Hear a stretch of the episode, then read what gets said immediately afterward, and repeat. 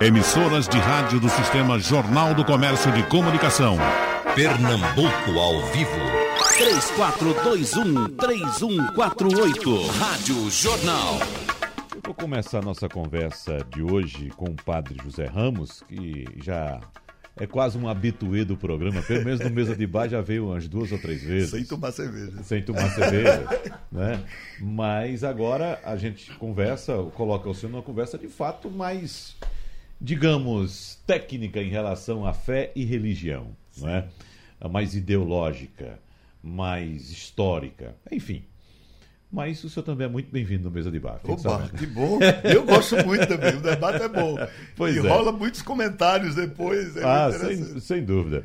Agora, padre, estamos no período da quaresma. Quaresma. Um período que é, eu acompanhei desde criança. Eu sou de uma família de origem católica do interior Arco Verde. de Arco Verde, então nós a família seguia muito à risca aquilo que era apregoado pela Igreja Católica, Sim. inclusive com aquelas ameaças que se faziam. Olhe, se você fizer isso durante a quaresma, você vai perder a perna, né? vai perder o braço, você vai para o inferno. Não é isso? Como é que as pessoas encaram esse período agora? Os católicos são uma flexibilidade maior, padre, nesse período agora ou não? Há uma compreensão bem, bem diferente dessa, uhum. né? Porque não é mais pelo medo, não é mais pela, pela, é, pela obrigação no sentido é, pensando no terror que vem depois. É uma dinâmica de convencimento uhum. e também de segmento. Eita, desculpa. É um, de, de convencer para seguir. E isso é muito importante, porque não dá mais para fazer eh, medos e amedrontar. Isso era uma técnica antiga, da, aliás, de toda a educação. A gente uhum. tinha palmatória, a gente tinha. Isso, é. é. Todo o universo é, de educação era muito rígido e muito perverso, às vezes. O convencimento se dava por ameaças. Ameaças. Agora não, é? não. agora se dá por sintonia, se dá uhum. por convencimento, se dá por compreender que aquilo é importante para a tua vida para importante para a dinâmica da tua saúde mental, da tua saúde como pessoa. É. E como pessoa e no coletivo também. Então hoje não, por exemplo, ontem eu tive três missas com a distribuição das cinzas e, lotadas, graças a Deus, assim, a gente não atinge a todos, mas pelo menos aqueles que querem e que estão sintonizados com esse momento é muito importante. Então uhum. a quaresma é sim um momento de reflexão, de introspecção, de, de, de, jejuns, de sair daquela dinâmica da vida ativa. Né? Eu ontem, por exemplo, alguém perguntava, e o jejum, como é que eu vou fazer? É, é, é, só tirar comida, diminuir comida. Não, pode ser, você pode tirar qualquer coisa. Até a fofoca que você faz e gosta, pode ser nesse momento. Então é, é algo que, te, que deixa você no controle dos seus desejos. Uhum. Deixa você no controle da sua, da sua vida, da sua os seus desejos bons e maus. O senhor falou do jejum e a abstinência? Abstinência também, não é só carne, né? Claro que a carne é da tradição, na quarta-feira de cinza, nas sextas-feiras, né? principalmente na sexta-feira da paixão, uhum. mas a abstinência, ela se ampliou muito eh, não só para a questão sexual, para a questão de alimento, mas também abstinência de, de outras coisas, por exemplo, excessos de vídeo, de TV, uhum. excesso de zap o que seria quaresma? Seria um repensar a vida a partir de eu no controle e Deus comigo. Uhum. Claro, sem Deus não teria essa finalidade. Seria uma ONG ou qualquer outra, até psicologia, até outra coisa, terapia. Mas a gente faz isso na dimensão do divino, do universo, do ser salvo. Uhum. Nós discutimos esse assunto aqui também durante o carnaval, com alguns historiadores, inclusive, falando da relação do calendário do carnaval com o calendário Sim. da Igreja Católica. Mas o que é que tem de ligação do carnaval, a festa da carne, o Carne Vale, com a religião católica? Houve sempre essa sintonia entre o fim do carnaval e o início da quaresma, padre? É, é uma coisa pensada pela igreja? É uma coisa pensada, é uma coisa que tem, tem uma tradição, né? É algo que é, o carnaval é, libera porque o carnaval, na verdade, vem das festas pagãs, uhum. né? das festas das Saturnálias, daquela coisa. Da Idade Média, da, Não, antes, antes de, da Idade de Roma, Média. de é. Roma, lá atrás. Uhum. E então tinha. Porque o que é o cristianismo? Aí já vamos entrar. No, o cristianismo, ele pega, ele ilumina as coisas do mundo. O mundo cria. Ele encontrou aquele mundo greco-romano. Então, o que é que ele vai fazer? Vai dar um sentido para aquilo, e um sentido cristão. Então, por exemplo, no Natal, Cristo provavelmente não nasceu no dia 25 de Natal. Mas naquele dia era o dia do Deus Sol, do, da luz, do tal, do dia mais longo da, da, da, da, da humanidade. Então a Igreja Católica e a compreensão cristã disse: quem é que é o Deus Sol nosso? Não é o Deus dos romanos, nem o Deus dos gregos, é, o, é Cristo. Então, ele vai ajustar culturalmente aspectos culturais criados e, e, muito legítimos e vai dar uma conotação e uma espiritualidade que ele não existia na, na, na, na parte. Então, uhum. o carnaval entra ali.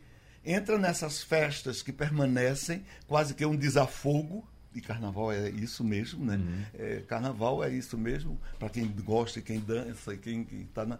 Mas é aquilo que também se prepara tem alternativa para melhorar a vida e a vida não é só carnaval. Uhum. A vida tem um dia a dia que precisa dessa substância espiritual, essa substância cristã, esse algo que nos favorece muito. E aí a religião é um aspecto importante que uhum. traz o homem para esse centro, que uhum. não é só a carne, é. mas também é espírito, é vida eterna, é salvação, é tudo isso. É. Pastor Eufrásio Araújo, a gente percebe é, que há uma unidade da Igreja Católica em relação a determinados temas. A Igreja Católica, a gente sabe, existe um líder mundial, existem as lideranças uh, regionais, locais também. Mas no, na, na, religião evangélica, a gente percebe que há uma, um, uma certa divisão entre pensamentos, entre correntes. Uh, evidentemente que alguns temas são bastante comuns, como por exemplo essa questão do carnaval. Eu, sinceramente, eu desconheço algum evangélico brincando no carnaval. Pode ser que exista. Não sei se eu conhece alguém evangélico da sua igreja que vai brincar o carnaval. Eu não conheço. É, a, a, gente encontra católicos ou pessoas que não têm religião, não professam fé de alguma coisa, uh, uh, brincando, festas populares e tal. Mas, sem querer entrar no mérito da questão do carnaval, como é que o senhor avalia esse momento que estamos vivendo, inclusive com um radicalismo ainda crescente em certas religiões? E eu posso até dizer, até mesmo em algumas correntes evangélicas. Ok, olá gente bonita, bom dia. É um Eita, prazer eu nem estar dei de bom volta dia, né? a esse Desculpe, programa. Eu nem dei bom dia. Mas nem, nem, se preocupem, porque nós começamos a nossa programação às quatro da manhã aqui, entendeu? Então que a gente já deu de bom Tudo dia. É bom dia, não tá tem problema. Desculpe, é. pastor. Não, tranquilo, padre. É um prazer e eu sempre que estou nesse programa me sinto muito honrado. É um momento muito privilegiado a gente poder falar aos, aos pernambucanos e isso é de fato uma alegria. Essa temática que você introduz é interessante e digna de um debate, porque quando você coloca a unificação da Igreja Católica e, e a, a, a, mistura na Igreja Evangélica, a coisa não é bem assim. Há essa diversidade em todos os ambientes religiosos. Você não vai ter uma Igreja Católica única que sai de Roma, liderada pelo Papa, e ela se manifesta no mundo inteiro igual. Não é bem assim. Assim como você também não tem a igreja evangélica sendo única, se manifestando em todos os lugares. A minha grande questão é porque também sou psicólogo e conheço um pouco do comportamento humano. Então, o comportamento humano ele é diverso. Por isso que onde você se manifesta, você está aqui hoje tirando as férias do Geraldo uhum. e você faz do seu jeito um programa que é dele. Uhum. Então você tem uma linha mestra, que é a linha do programa, mas você tem o seu jeito, a sua maneira, a sua pegada. Então a, a liderança evangélica é do mesmo jeito. Você tem várias vertentes batistas, presbiterianos, congregacionais, assembleia e toda essa realidade, tudo em torno de uma mesma temática, usando a mesma Bíblia como referência, mas cada instituição dessa construiu seu modus operandi, onde há divergências entre uma e outra, mas na essência nós temos uma conversa muito fechada, muito ampla, que é exatamente a respeito da Bíblia como palavra de Deus e Jesus Cristo como Salvador do homem e algumas realidades que são centrais. É como o corpo humano, você tem a coluna, você tem todo o esqueleto que é fundamental para manter o nosso corpo. Uhum. Né? Então, essa é uma diversidade. Mas dentro da nossa proposta de hoje, que é conversar sobre religião e fé, eu trouxe o pensamento de um, de um pensador chamado Plutarco, que é interessante eu colocar aqui para a gente conversar. Veja o que ele disse, isso há muito tempo, né? quase no início da fé cristã. Ele disse: Se percorreres a terra, encontrarás cidades sem fortificações, sem literatura, sem rei, sem moeda e sem teatro Uma cidade, porém, sem templo e sem divindade ninguém jamais encontrará. Quando eu entrei em contato com esse pensamento, eu levantei uma questão: será que ainda é verdade isso que Plutarco disse há tanto tempo? E aí eu fui fazer uma análise sociológica, antropológica, e eu fui perceber que todos os povos da Terra têm uma manifestação religiosa do seu jeito, da sua maneira, mas tem uma manifestação religiosa. E aí você tem pensadores em psicologia e em outras áreas que dizem que o homem, o ser humano, ele é eminentemente religioso. Ele é um ser religioso e você uhum. não consegue arrancar dele essa percepção de que há um ser superior. Ele não sabe quem é, não sabe onde está, não sabe como se manifesta, mas existe esse ser que ele busca de alguma maneira. Uhum. Né? Então isso é interessante. E aí é a busca pela transcendência que está presente em todos os povos da Terra. Né? Todos os seres buscam essa realidade. E aí eu fui descobrir outra questão interessante, é que Deus colocou a eternidade no coração do homem. Isso está no livro de Eclesiastes 3:11, quando diz que tudo fez Deus formoso ao seu devido tempo, também pôs a eternidade do coração do homem, sem que este possa descobrir as obras que Deus fez desde o princípio até o fim. Então, o homem já tem em si mesmo, em seu DNA, essa busca por um ser superior que ele não sabe quem é. Uhum. Então, ele, ele, ele vai, ele, ele se benze, ele usa alguma coisa em cima do birô, ele bota alguma coisa na casa dele, ele faz alguma manifestação para que seja protegida de alguma força que é uma força do mal que vem contra ele e ele busca uma força do bem. Uhum. Né? Então isso é muito comum aos humanos de todos os vieses e de todos os cantos da Terra. Eu acho muito interessante o senhor colocar dessa forma, pastor. O senhor cita a, a diversidade da natureza humana, o senhor cita a pesquisa que o senhor fez apontando que todos os seres humanos ah, toda ah, civilização toda tem. civilização, uhum. tem. Mas, por exemplo, é, é, por que há então ainda a intolerância religiosa, eu digo em uhum, todas as matrizes, uhum, porque, uhum. por exemplo, nós aqui no Cone Sul fomos colonizados por católicos. Sim, não é sim. isso? Precisamente os brasileiros. Quando os católicos chegaram aqui, os portugueses católicos chegaram aqui, eh, os índios uhum. já tinham as suas crenças. Sempre o povo tem é? uma manifestação. Sempre tem uma manifestação. Uhum. Não é isso? Uh, o seu cita também, citou também a, a Bíblia, né? Uhum. como sendo o livro, evidentemente, que guia os cristãos. Né? Mas a gente percebe que há uma tendência de cada religião uhum. de, como se diz no popular, puxar sardinha para sua brasa. Sim, sim, sim. Não é isso? Os uhum. católicos chegaram aqui, mas logo em seguida os protestantes vieram Vieram para cá também. E tentaram uhum. também na mesma época. Sim. Né? Mas, é Não, é claro, a predominância católica depois, né? era muito grande. E por que essa, essa intolerância persiste até hoje? É, de tentar convencer os povos de que aquela religião que você apregoa é a certa. É, é isso tem a ver com a condição humana. Uhum. Porque a gente está pensando, é, quando a gente coloca a questão em intolerância, o ser humano ele prima acima de tudo pela sua sobrevivência. Então você está discutindo na sua família, com a sua esposa, com seus filhos, com, com, aqueles que gravitam em torno da família, e quando você defende um tema, você defende como certo aquele tema e você briga por ele. E, e, hoje, inclusive, quando se fala em política no Brasil, o Brasil está dividido, esquerda e direita. Então, em famílias, em amigos, há essa discussão e ambos estão certos. Isso é a questão da intolerância. Ou ambos estão errados. Ou ambos estão errados. Não, mas eu estou dizendo ambos certos naquele momento Sim, do da, debate. Da, da cada um, e, cada um que pensa cada que um está que certo. pensa que está é, certo. E aí você tem a, a intolerância. E aí eu, eu, eu, me lembro de um pensamento de um educador que é o Edgar Morin, que escreveu um Sim. livro fantástico, Os Sete Saberes Necessários é. à Educação do Futuro, e um dos saberes é a ética da compreensão. E ele diz que na ética da compreensão eu preciso compreender a incompreensão porque senão não é compreensão. Né? Então, no aspecto religioso, isso é praticamente impossível de ser uhum. praticado. As grandes guerras do mundo, em sua base, é uma guerra religiosa. Né? E aí você vai encontrar muito essa dinâmica. E hoje une-se a religião ao capitalismo. Né? Aí você tem as duas coisas unidas em direção a uma proposta, e você falou da questão da chegada da Igreja Católica aqui, com os jesuítas, com a Anchieta e toda uhum. essa turma, mas eles chegam também com a colonização. Né? E aí, eu, inclusive, eu estou estudando isso hoje a partir da ideia de Daci Ribeiro, e, e, e, ele mostra exatamente essa chegada, mas uma chegada de domesticação para colonizar os índios. Uhum. Né? E aí as grandes guerras, e aí vinha os colonos para tomarem os índios já domesticados de Anchieta, dos jesuítas e tal, para servirem de mão de obra e escravização e todo esse negócio. Então, as disputas lados, né? foram sérias nessa dinâmica da vida. Então, a religião está na base, mas nem sempre a religião pura para que o homem encontre com Deus. Uhum. Essa religião está sempre misturada com alguma coisa, com outros projetos, com outras perspectivas. Principalmente é, ela se corrompe muito quando fica muito atrelada ao poder. Ao poder. E isso uhum. acontece. Claro que ela é um poder. A religião é um poder. Uhum. Mas não precisa ficar substancialmente atrelada é. a qualquer poder. E, e, e eu uso uma expressão, isso, eu uso uma, uma, uma expressão pejorativa que para mim é muito sério. A pior desgraça do cristianismo foi ter constantinianizado. No século 300, quando chega ao poder e aí se torna é, é, cristão, o poder se torna cristão, e aí perdeu o poder que vinha, que era o poder da oração, da graça, da Bíblia, e, e da, da, existência das, em Deus.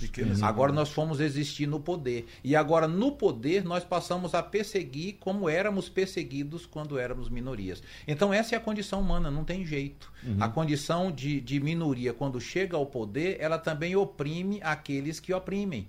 E às vezes eu participo de debate, inclusive defendendo minorias e toda essa realidade, mas a minha grande tese é o ser humano que defende minorias, quando é agredido, ele também reage como opressor da minoria. Uhum. Entende? A gente tem dificuldade de dizer que você tem o direito de pensar diferente de mim.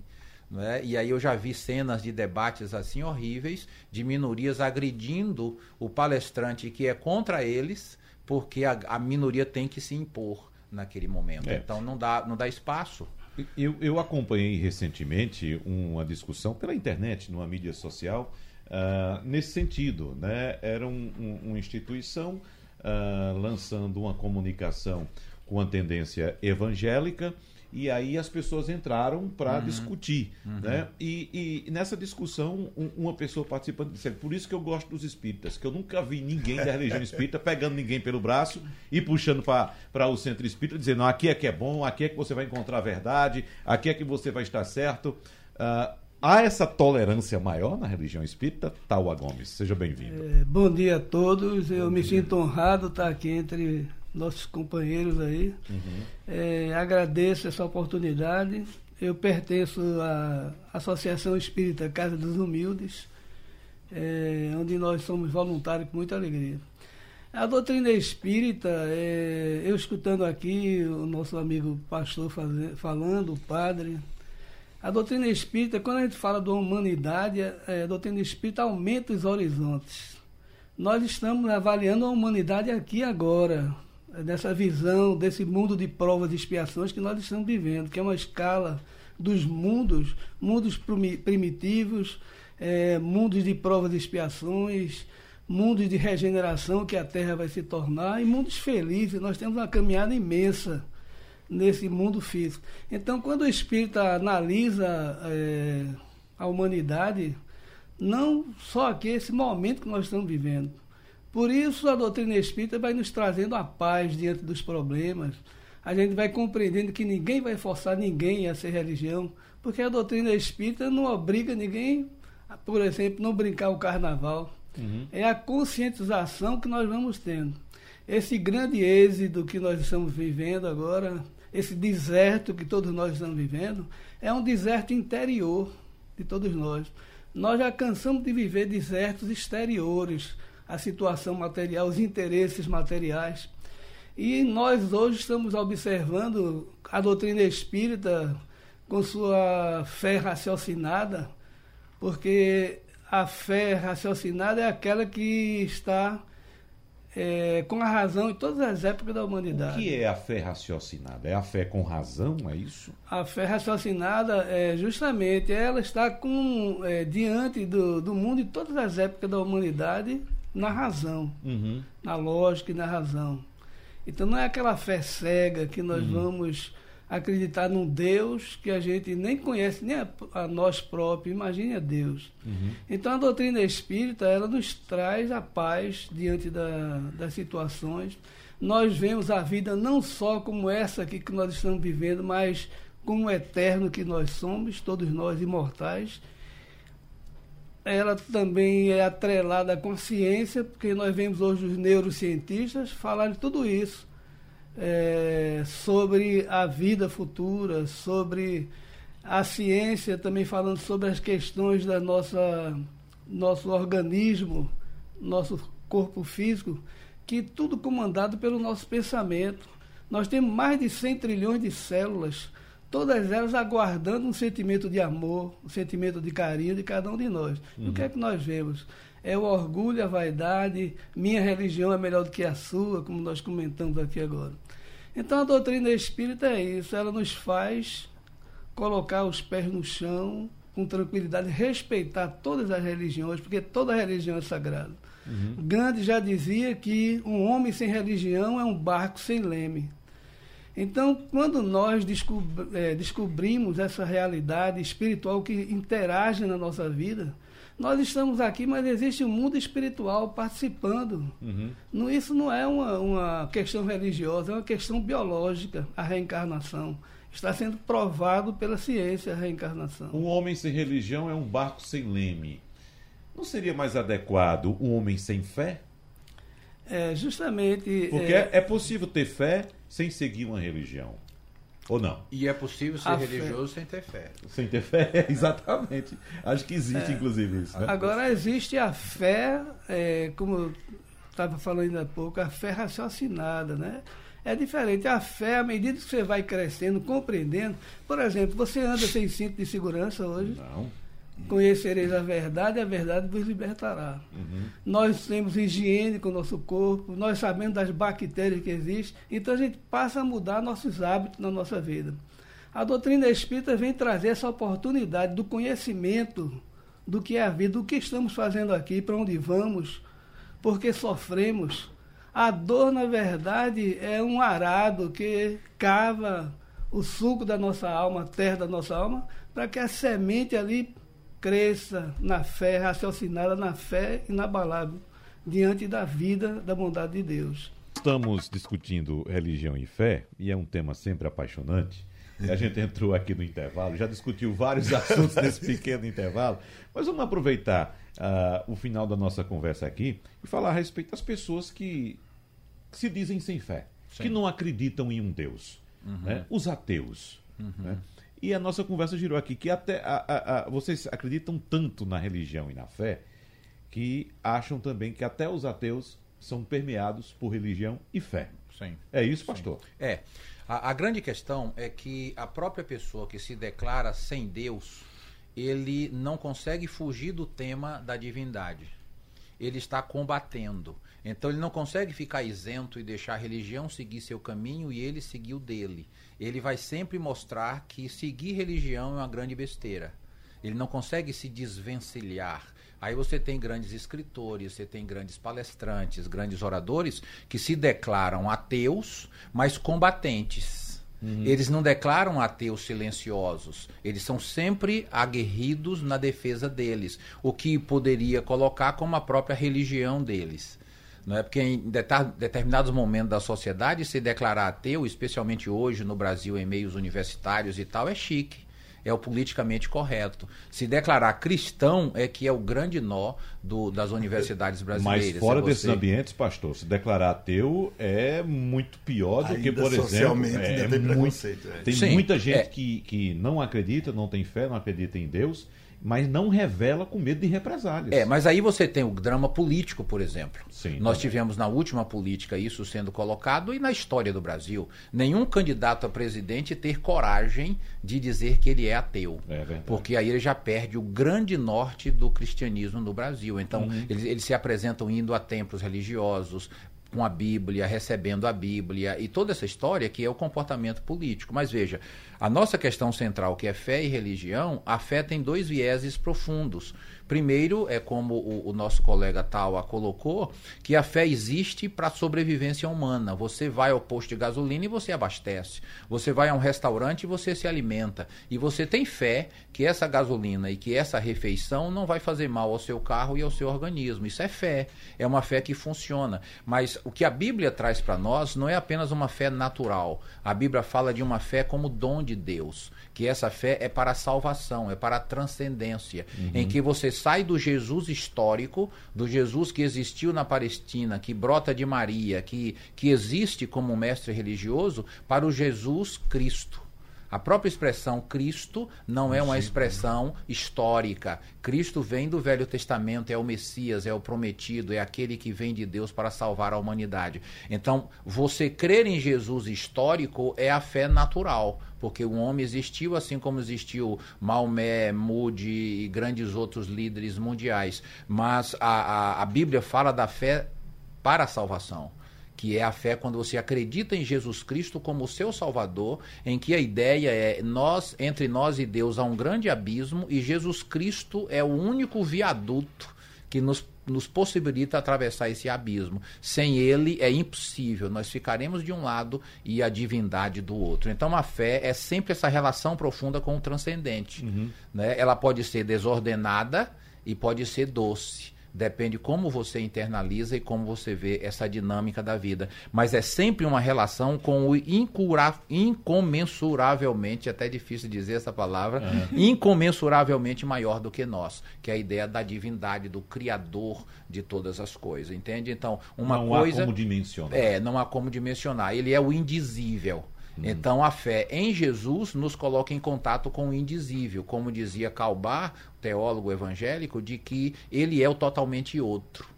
Não é? A gente tenta dizer como é Deus, mas ele é diferente de tudo que a gente diz porque ele é totalmente outro. Ele é diferente e o incriado, de nós. né? Não é? Então criou essa é a tudo, dimensão. mas ninguém criou Deus. Uhum. Deus é o incriado.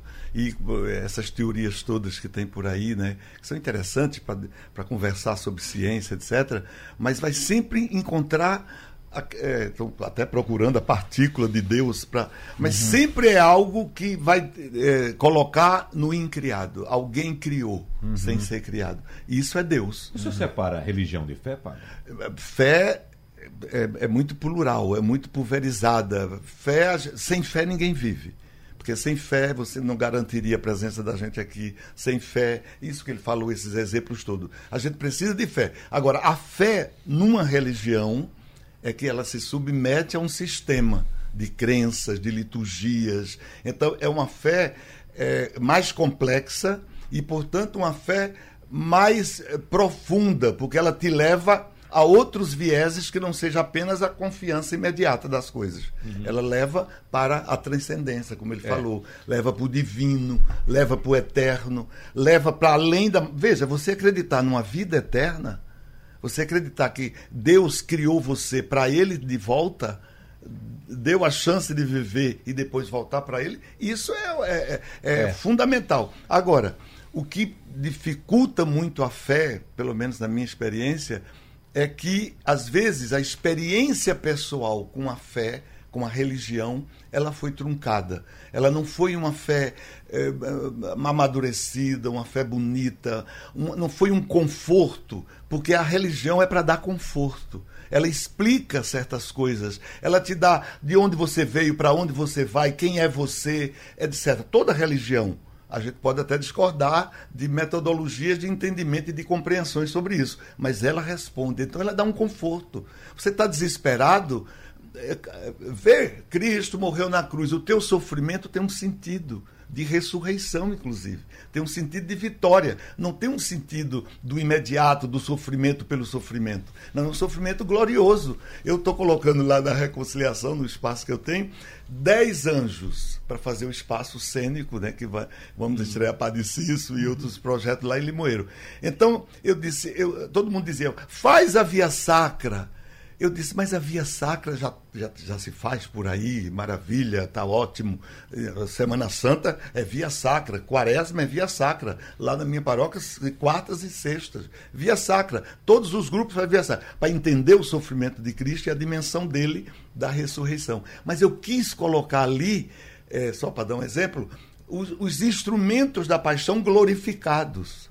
Os instrumentos da coroa de espinho que fez sangrar mas é uma coroa que levou para um coroamento dele como Deus, como Salvador de todos. Então, é, é, é, a fé na, em numa religião, ela realmente é muito mais profunda e mais complexa. Mas a experiência que cada um tem com esta fé e com essa religião é que vai traduzir realmente a tua persistência uhum. ou a tua o teu desvirtuamento. Ô tal, tem uma pergunta para você aqui do ouvinte Sérgio Roberto. Ele diz: acredito no Espiritismo. Quando a pessoa diz acredito, é, eu penso, tem fé, fé no, espiritismo. fé no Espiritismo. Ele diz: fui tratado pela religião espírita, mas não frequento mais.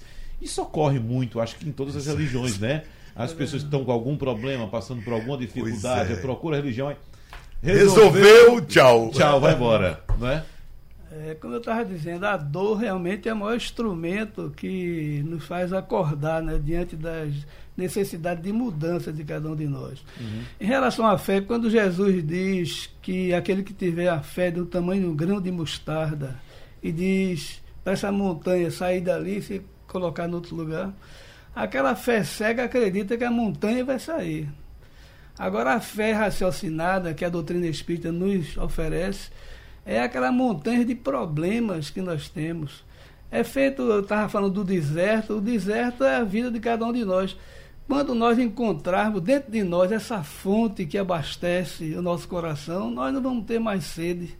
Jesus nos convida não para essa questão da, da letra que mata, mas do espírito que vivifica, uhum. para mudança interior, como é que nós vamos fazer um jejum assim, de alimento? Não é isso que a gente precisa fazer. O jejum, como o nosso amigo bem falou aí, o padre, padre. e o pastor, é aquele jejum de, de, de fazer o bem, de perdoar, uhum. de caminhar ao lado daquele que sofre de ter discernimento para não ver numa situação onde você está errando ali.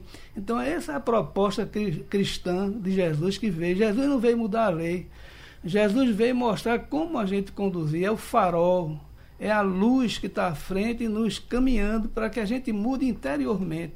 Assim como Paulo de Tasso, no deserto que estava, aquela luz imensa, ele cai do cavalo, e ali a mudança dele foi interior não é a mudança exterior que a doutrina espírita nos convida, mas a mudança íntima de cada um de nós, de ser uma pessoa boa, honesta nas mínimas coisas que nós devemos fazer, evitar os vícios, por quê? Porque os vícios é a nós mesmos que vamos prejudicar. Uhum. E essa compreensão, eu, eu acho que a fé tem tudo a ver com a compreensão.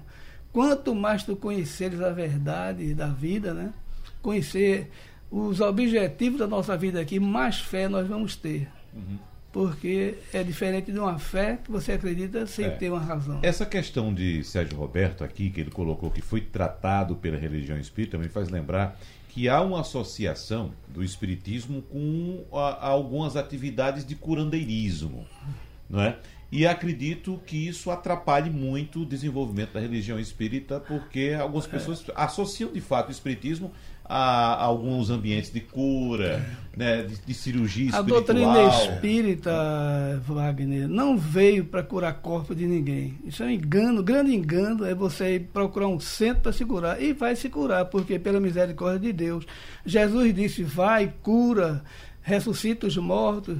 Ele nos aconselhou. Mas a proposta da doutrina espírita é a transformação moral, porque nós vamos ter acesso à maior farmácia do universo que está dentro de nós, que é o fluido cósmico universal, que nós, de onde vem tudo, surge tudo, a ciência prova isso hoje também. Então, se você põe a mão no copo d'água com fé ali, aquela fé raciocinada, que sabe que não é nada, mas Deus pode tudo, você sabe que ali vai, vai no laboratório do mundo espiritual, vai manipular esse remédio, você vai salvar. A grande é, proposta da doutrina espírita é a transformação, porque a gente vai se autocurar, não vai precisar. Porque quem tem uma mente sadia, quem é uma pessoa boa, honesta, ela vive com saúde. Uhum. E está provado os neurocientistas que toda doença é um distúrbio mental que nós temos. O doutor Deepak Chopra diz: abra o vosso coração enquanto é tempo senão um cirurgião fará isso por você numa sala de cirurgia. Uhum. Então isso é uma realidade. Os neurocientistas estão mostrando toda a ação, nosso sistema imunológico trabalha atrelado ao nosso sentimento mais íntimo.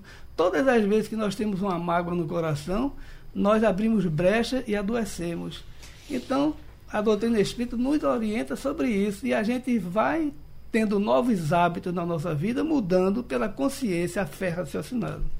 Pelo painel interativo. Tem Júlio Neto, da Lagoa de João Carlos, em Pernambuco, dizendo: Meu nome é Júlio, sou adepto da doutrina espírita, essa doutrina maravilhosa e tão consoladora. Devemos interagir e tolerar todas as crenças. A religião que faz do homem cada vez melhor já conquistou o seu objetivo. Obrigado pelo espaço.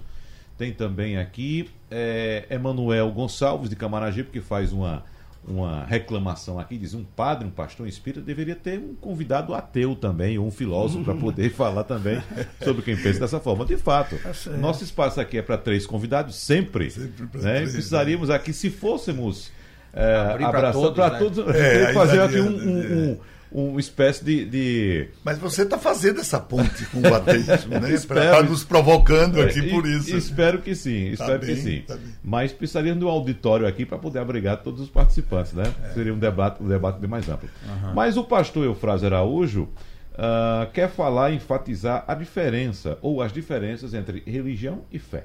Exatamente. Nós confundimos porque pensamos que a, a religião é igual à fé e não é. Às vezes elas se opõem, mas elas são extremamente necessárias porque a fé é a manifestação, como nós falamos há pouco, da, da, da crença, que ela pode ser a fé salvadora, mas a fé natural, racional, mas a religião é o espaço de organização daquele lugar da fé. E ele é necessário. Então, todas as realidades humanas dependem de um espaço para manifestação. Você tem, inclusive, a, as. Nós estamos dentro de um sistema de comunicação que é um espaço de regularização da comunicação.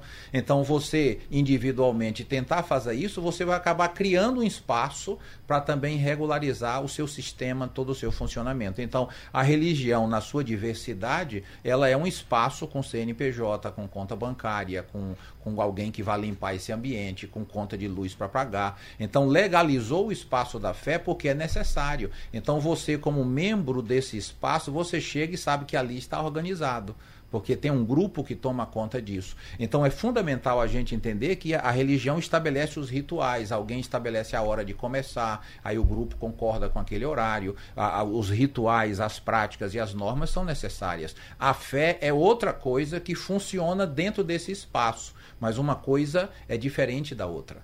E isso é fundamental a gente entender. E eu volto a dizer: existe a fé salvadora em Jesus de Nazaré, que para nós é central o Cristo, é, é, a, é, a, grande questão da reforma, sola gratia, sola fide, sola a, as escrituras. Então não tem outro jeito, são os, os instrumentos que Deus coloca para que sejam as normas para nossa caminhada. Eu posso andar do meu jeito, mas a Bíblia diz que não é do meu jeito que é a fé salvadora. Existe um princípio, existe Jesus de Nazaré que disse: Eu sou o caminho, eu sou a verdade e sou a vida. Então eu posso andar no caminho que eu quiser. Inclusive o livro de Eclesiastes 11, início do 12, diz exatamente isso. Segue o caminho que você quiser, faça o que quiser da sua vida. Saiba, porém, que no final de tudo você se encontrará com Deus. Uhum. Então essa é a grande realidade. Você pode crer do jeito que você quiser. Você o ser humano é livre. Deus, inclusive é, para o julgamento. Para o julgamento. Dizer, não é só fazer a bagunça toda e deixar é, Mas aí, padre, não entra aquela questão que a gente abordou no primeiro bloco, não,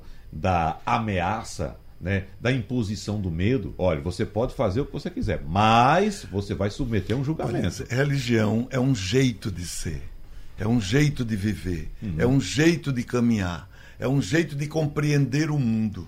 Então, é claro, se eu fujo desse jeito, eu, eu tenho que ter reprimendas, eu tenho é. que ter alguma coisa que vai me dizer que eu fiz errado. Agora, o bonito da religião é que esse fazer errado ele tem sempre um espaço de perdão, tem sempre um espaço de volta, tem sempre um espaço de acolhida. E isso é, é a coisa mais importante da religião. Pra não, mim... é um, não é um sistema jurídico que te põe lá e esquece. É, Para mim, o grande negócio, padre e, e Wagner e, e, tal, dentro disso, é, é, a fala de um sociólogo polonês, o Zygmunt Bauman, quando ele traz a questão da liquidez da nossa geração. É amor líquido, sociedade líquida, modernidade líquida, onde nós perdemos todos os pilares. Então ele faz essa análise trazendo exatamente para o individualismo exacerbado. Você, como comunicador, você não é livre aqui dentro. Você não pode dizer o que você quiser, terminar o programa na hora que você quiser e começar a hora que você quiser. Há uma, há uma, uma regularização desse negócio aqui. Ok? A religião é a mesma coisa. Você vai a um templo, um espaço de culto, tem hora para começar e tem hora para terminar. Você não pode dizer o que você quiser, levantar no meio do auditório e dizer que o, o, o preletor está errado, que a música está errada, que o que está dizendo ali. Não, se está errado, saia. Né? Essa é a democracia, mas você não pode bagunçar o ambiente, senão pessoas vão chegar ali e dizer, Wagner, com licença, por favor, a gente está aqui em reunião e, e, e você está tentando bagunçar. Uhum. Então, essa é a dinâmica, a gente não é livre. O, o Balmas eh, mostra isso, a modernidade é líquida, onde eu posso fazer o que eu quiser, mas quando eu me submeto a um espaço, eu não posso fazer o que eu quiser. Eu não posso chegar aqui, por exemplo, e sentar na sua cadeira e liderar o programa. Eu não posso. Existe uma pessoa que está autorizada para fazer aqui. Então, isso que é fundamental no humano, porque a condição humana precisa disso. É impossível o humano funcionar fora disso porque ele se desintegra. E aí onde Balma coloca, e eu também como psicólogo sei disso, a quantidade de transtornos mentais exatamente porque eu estou sem limite, sem regra, sem norte, Isso já começa no lar. Isso é fundamental. Porque é do lar que você vai forjar o homem para a sociedade. Né? Sim. Se você já tem é, feito um professor, foi repreender o aluno porque ele estava bagunçando na sala. Você amanhã só entra aqui com seu pai. Ah, pai, desde que eu nasci que ele saiu de casa. Então, com sua mãe, você tem que entrar. A mãe está lá no Bom Pastor, está uhum. preso. Pois é. então, é. o, pai, o professor diz, não, meu filho, vai brincar. Por quê? Aquele não teve assim, a felicidade de uma família, um lar, que nós vemos hoje o lar ser devassado com essa modernidade. É, o lar, tal, é uma das instituições fundamentais. Eu dou Justamente. seminário para a família e eu digo que o lar é o primeiro ambiente socializador do humano, não é o único mas é o primeiro. Se ele falta, eu vou ser lançado na sociedade com muitos transtornos, uhum. porque faltou a noção de limite, a, so, a, noção de cuidar de mim, a noção de horário para dormir, horário uhum. para acordar. A escola entra ajudando, a, a igreja entra ajudando, e aí por cima de tudo vem o Estado regulamentando esse negócio todo. Mas o ser humano precisa disso. O ser humano entregue a si mesmo, ele se monstrifica. Eu, eu, defendo a ideia, inclusive, de vários outros pensadores, de que a gestação humana se completa fora do útero. E as instituições têm funções fundamentais nessa humanização. Para me ajudar a ser uma pessoa melhor. Eu não posso chegar à sala de aula e sentar do jeito que eu quiser e, e, e bagunçar com a sala de aula. Tem uma pessoa ali que regulariza e o professor proposta, né? e o professor na sala de aula ele é soberano nem o diretor pode chegar e bagunçar essa sala porque se ele pedir licença e o professor não der ele não pode entrar então, a, o, o, funcionamento humano é assim, a religião é assim, a, a, os sistemas do mundo funcionam assim, pastor, e isso é que é saudável. E tem uma questão também na doutrina espírita, porque o lar, na nossa visão espírita, ali já é o reencontro de seres que nós convivemos no passado. Aquele filho que a gente recebe, então por isso a doutrina espírita vai ampliando a nossa compreensão dentro do lar porque é dentro do lar onde nós já nascemos com aqueles inimigos do passado ou aqueles afetos do passado. É, é. então, é. isso aí é a questão do Dr. Robert Lanza, com a biologia do, do, é, do sistema que ele fala sobre isso na ciência, que a mente continua viva mesmo depois do corpo. E além do mais, ela volta para tomar um corpo novamente. Isso é o doutor Roberto Lanza okay, que fala okay. sobre eu, isso. Eu concordo e respeito profundamente a sua é. doutrina, mas biblicamente discordo profundamente. Inclusive, biblicamente não há reencarnação. Não é? Uhum. Nós temos em Cristo um começo porque eu nunca fui.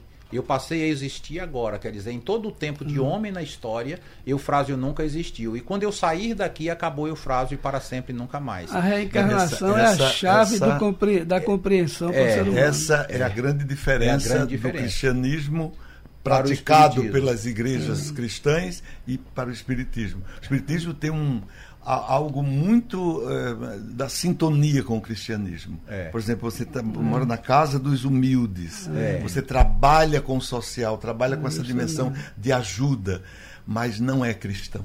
É. No sentido profundo, essencial da palavra, porque quem salva é Cristo através da sua ressurreição. Eu acho, eu E acredito. você acha que quem salva sou eu voltando, estou usando E de uma me palavra melhorando chula, como me pessoa. melhorando como pessoa. A gente só na, pra Jesus nós cristãos é o farol, católicos. Jesus é o, Jesus é o farol, inclusive Agora, para vocês, muito Jesus bem. não vai lhe salvar se você não quiser se. Re... Aí já é uma se outra você discussão. não quiser se reformular e você se Mas a autoajudar. reformulação tem que ser Deus durante a vida. fa- vai- Por, isso que, por isso que o sistema é implantado. Por isso que as metodologias de batismo, de é, é porque é um caminho que se faz. Aqui a grande divergência. A grande divergência A é essa. divergência é essa. Porque- Como eu disse para vocês na reforma protestante, nós implantamos o sola Cristo.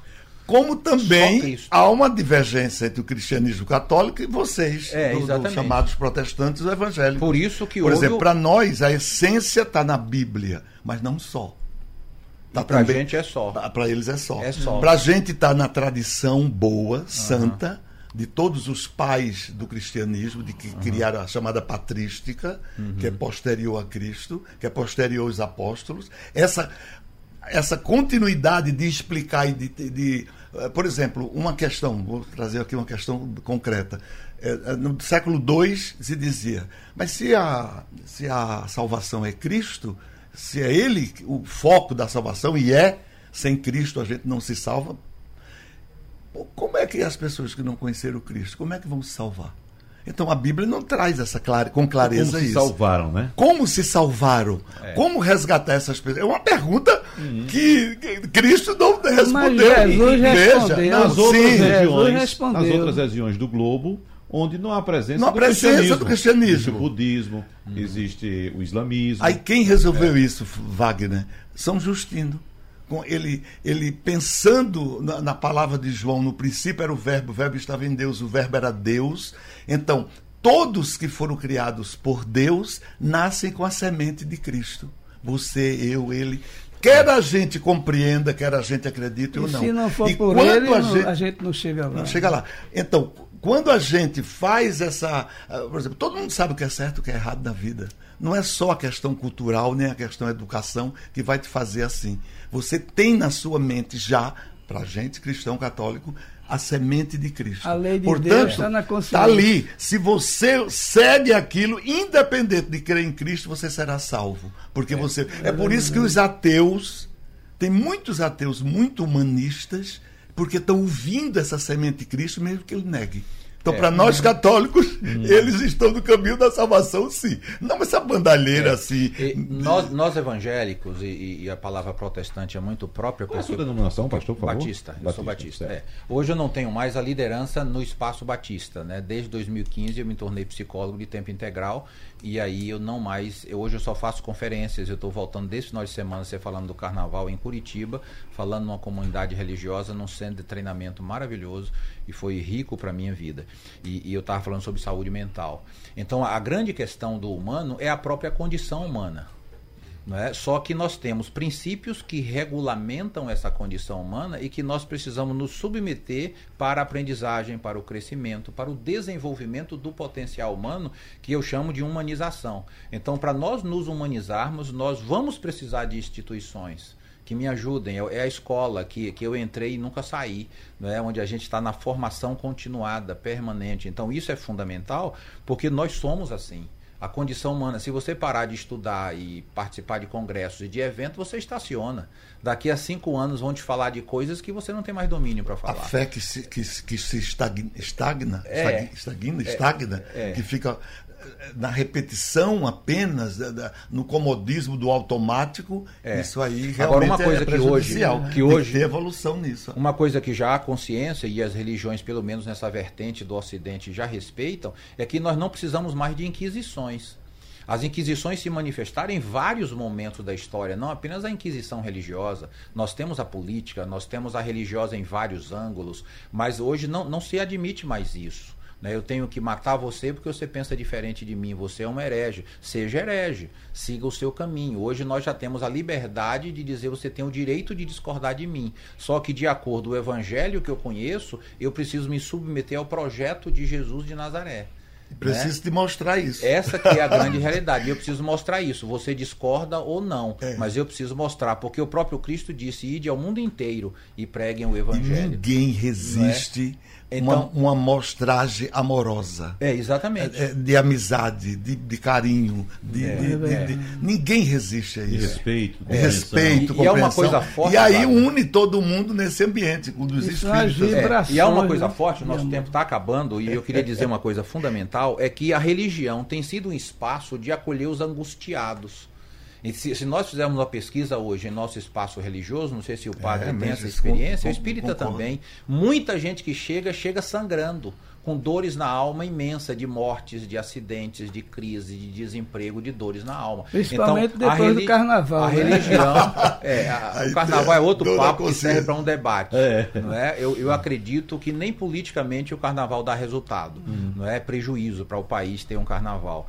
Então, e cada vez. Ontem eu estava vendo um assunto sobre isso, que na Bahia o carnaval está começando agora na quarta-feira anterior.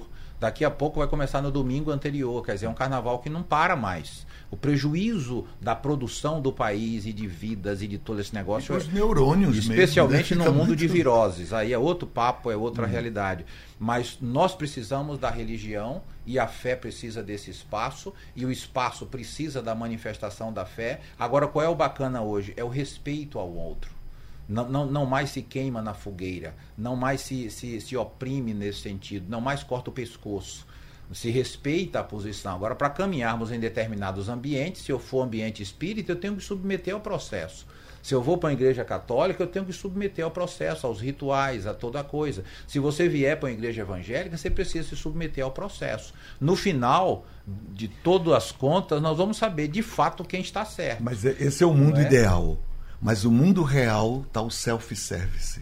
As pessoas estão tão é, instáveis que vai para a tua igreja captar De que manhã. de tarde vai não sei É, onde, depois vai para o espiritismo, depois vai para o candomblé. E isso- Não sabe isso- o que quer, Não né? sabe, o que sabe o que quer, que é se, se resolver seus problemas. Uhum. Mas o resolver os problemas com essa mistura é como tomar remédio de várias coisas. vai é, vai sofrer E, mais. e a grande recusa de se submeter, esse é o drama. É, do segmento. Amigos, pastor Eufrásio Araújo, padre José Ramos, o palestrante espírita que atua na Casa dos Unidos de Casa Forte, Taua Gomes, muito obrigado pela presença Muito dos obrigado. senhores.